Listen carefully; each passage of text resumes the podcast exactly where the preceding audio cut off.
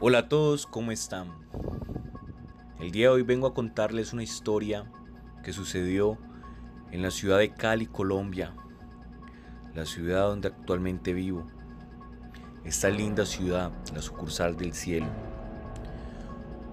Una ciudad que encierra también muchos mitos y leyendas urbanos sobre espectros, espantos, fantasmas, historias de terror, de miedo, de misterio una ciudad que guarda en su pavimento, en su asfalto, miles de sucesos que aún no tienen explicación. Hace ya algún tiempo yo laboraba para una empresa la cual estaba ubicada en un edificio muy grande y muy antiguo de la ciudad de Cali. Esta empresa está ubicada en la parte del primer piso de aquel edificio, con unos locales comerciales que daban hacia la calle. Es una zona muy transitada, puesto que es una vía principal de esta ciudad. Este edificio se encuentra en su mayor parte abandonado, puesto que fue confiscado y es el Estado quien lo alquila, pero como fue confiscado por temas de narcotráfico, es un edificio que está desolado.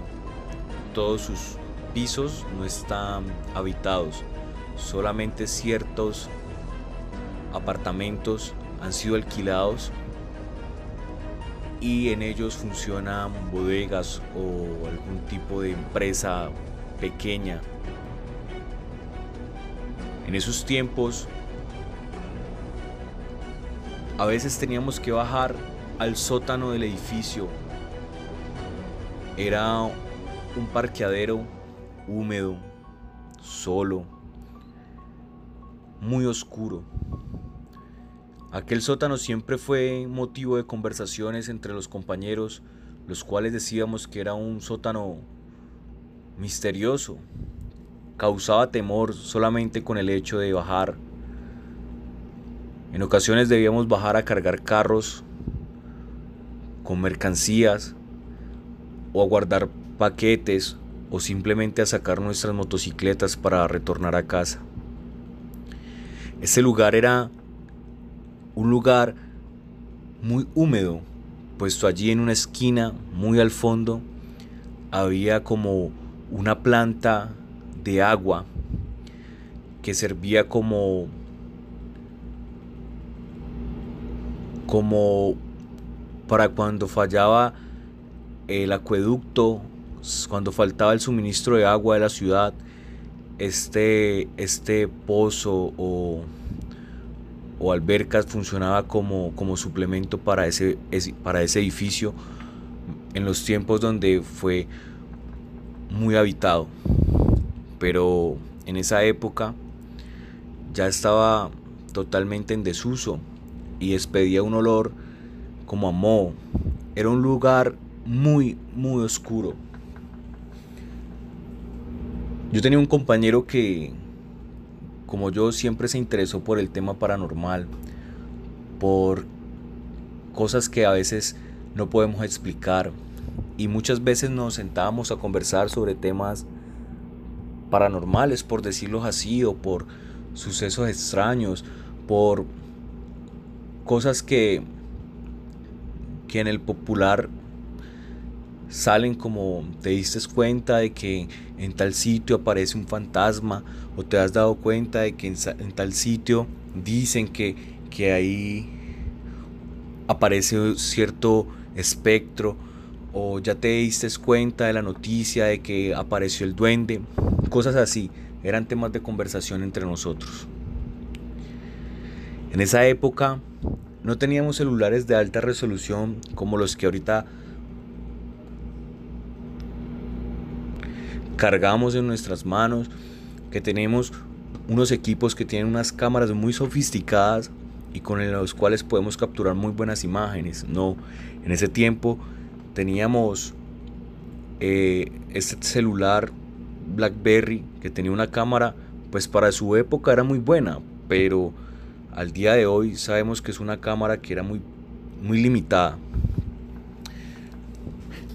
Siempre tuvimos como la, sospecha de que en ese sótano pasaba algo. Siempre sentíamos unas energías muy pesadas y, ese temor que te invade cuando visitas un sitio que te causa esa impresión de, esa presión en el ambiente.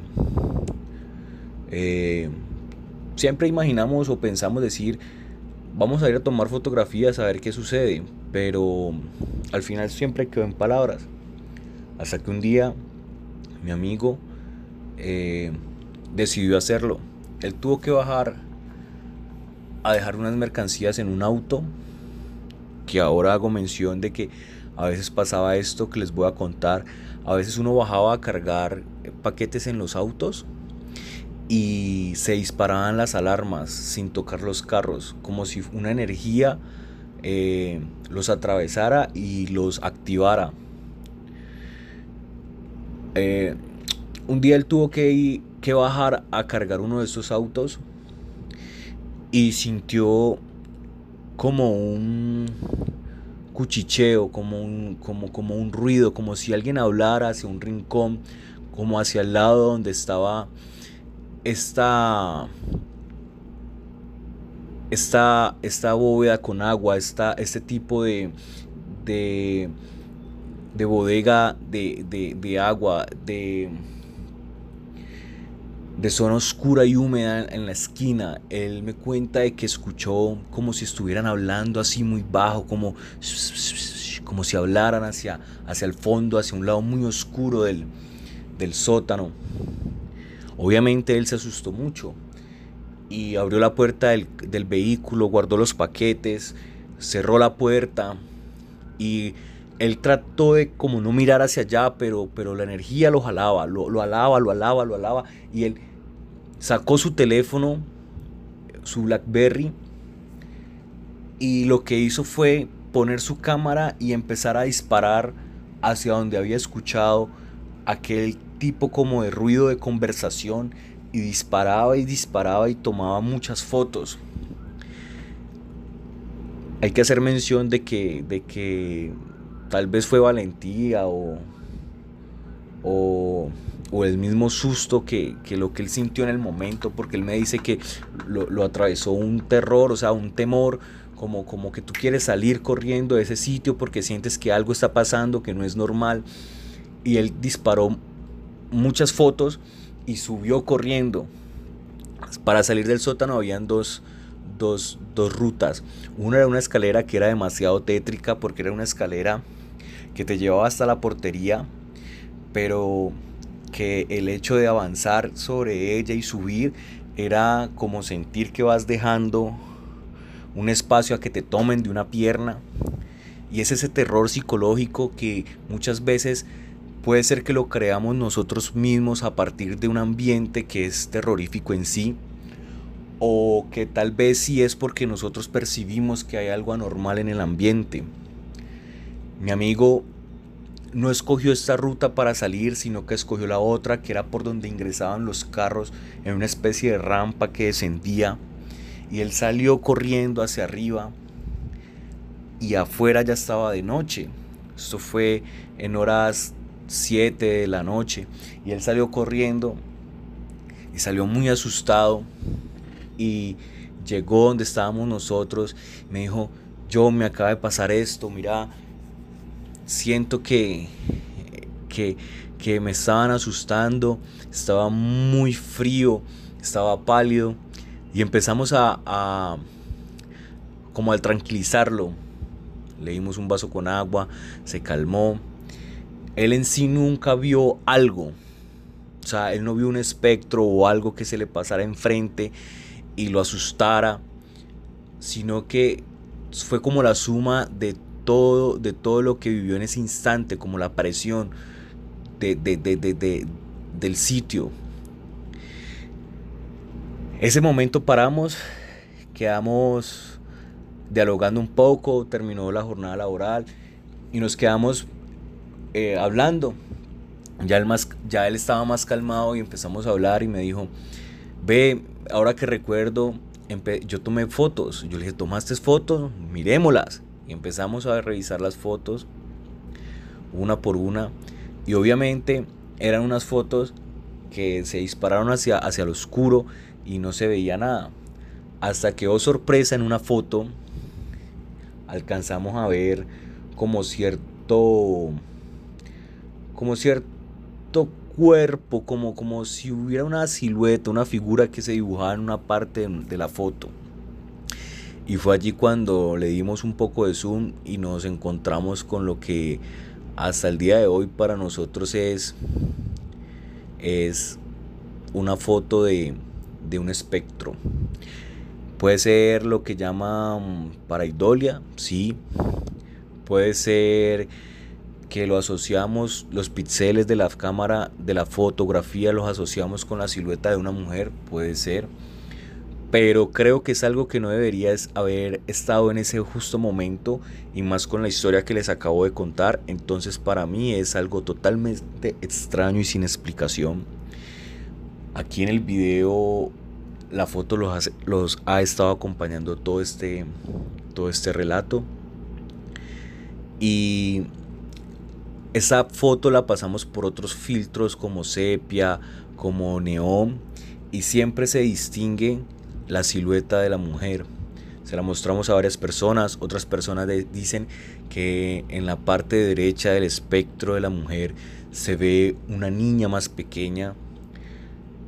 Eh, sobre este lugar se cuentan historias de que hubo una mujer que murió quemada con su hija. Se cuentan que los guardas en la noche escuchan que suben y bajan las escaleras. Hay, hay personas que han dicho que hay una historia de una persona que vivía enfrente de este sitio y que se asomaba de noche a la ventana de su, desde de su apartamento y miraba hacia los apartamentos abandonados y veía a una niña en una de estas ventanas, sabiendo que al frente está totalmente abandonado. Ese lugar tiene su misterio, tiene su, lado oscuro, su lado de, de, de paranormal, de algo ajeno a, a, a lo que en nuestra mente es, es totalmente normal o, o lo que concibimos como, como que es la realidad. Este lugar siempre tuvo una carga extrañísima. En unos momentos de mi vida tuve que quedarme eh, por cierta situación a unas noches en este lugar con, con un amigo porque habían ocurrido unos problemas en casa y nos quedamos unas noches allí eh,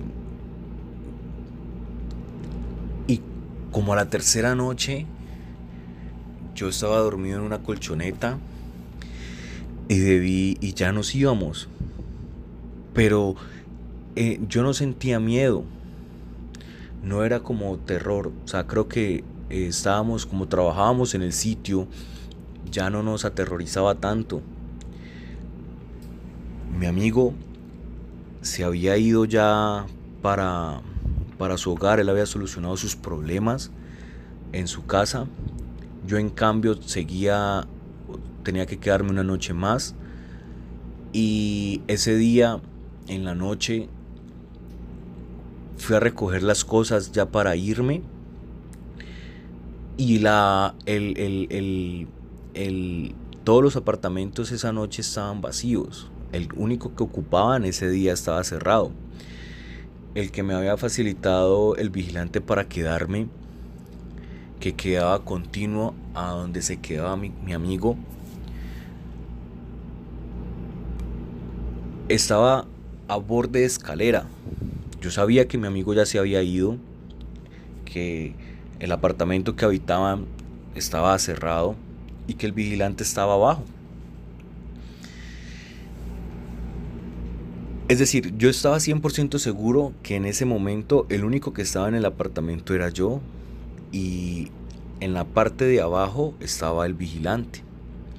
Cuando yo bajo las escaleras, siento que alguien sube corriendo las escaleras. pero con unos pasos muy rápidos hacia arriba. Y yo bajé las escaleras rapidísimo y le dije al vigilante, alguien subió las escaleras. Él más acostumbrado que yo al sitio, subió con la linterna, fue y miró y me dijo, John, es imposible, yo estoy cuidando, he estado aquí sentado, por aquí no ha pasado nadie, estaba solamente voz arriba. Entonces situaciones como estas siempre me causaron terror, miedo. Este lugar siempre estuvo cargado de suspenso. Y yo creo que hay entidades o energías que, que los sitios guardan, que los sitios tienen memoria, que los sitios quedan impregnados con este tipo de energía. Y es por eso que a veces personas que son más vulnerables a sentirlas o a percibirlas, eh, se chocan contra ellas y, es donde nos damos cuenta de que hay algo más allá de lo que palpamos como real. Esta es una historia más para mi canal. Eh, yo soy John Calderón. Les, les invito a que si les gustó les dé like. Si les gusta que les relate cosas como esta, le me gusta, lo compartan. Eh, mi Twitter es de Calde. Este, el próximo video voy a subir una reseña de un maravilloso libro que estoy a puertas de terminar y los espero siempre. Recuerden que el poder más asequible es el conocimiento. Chao.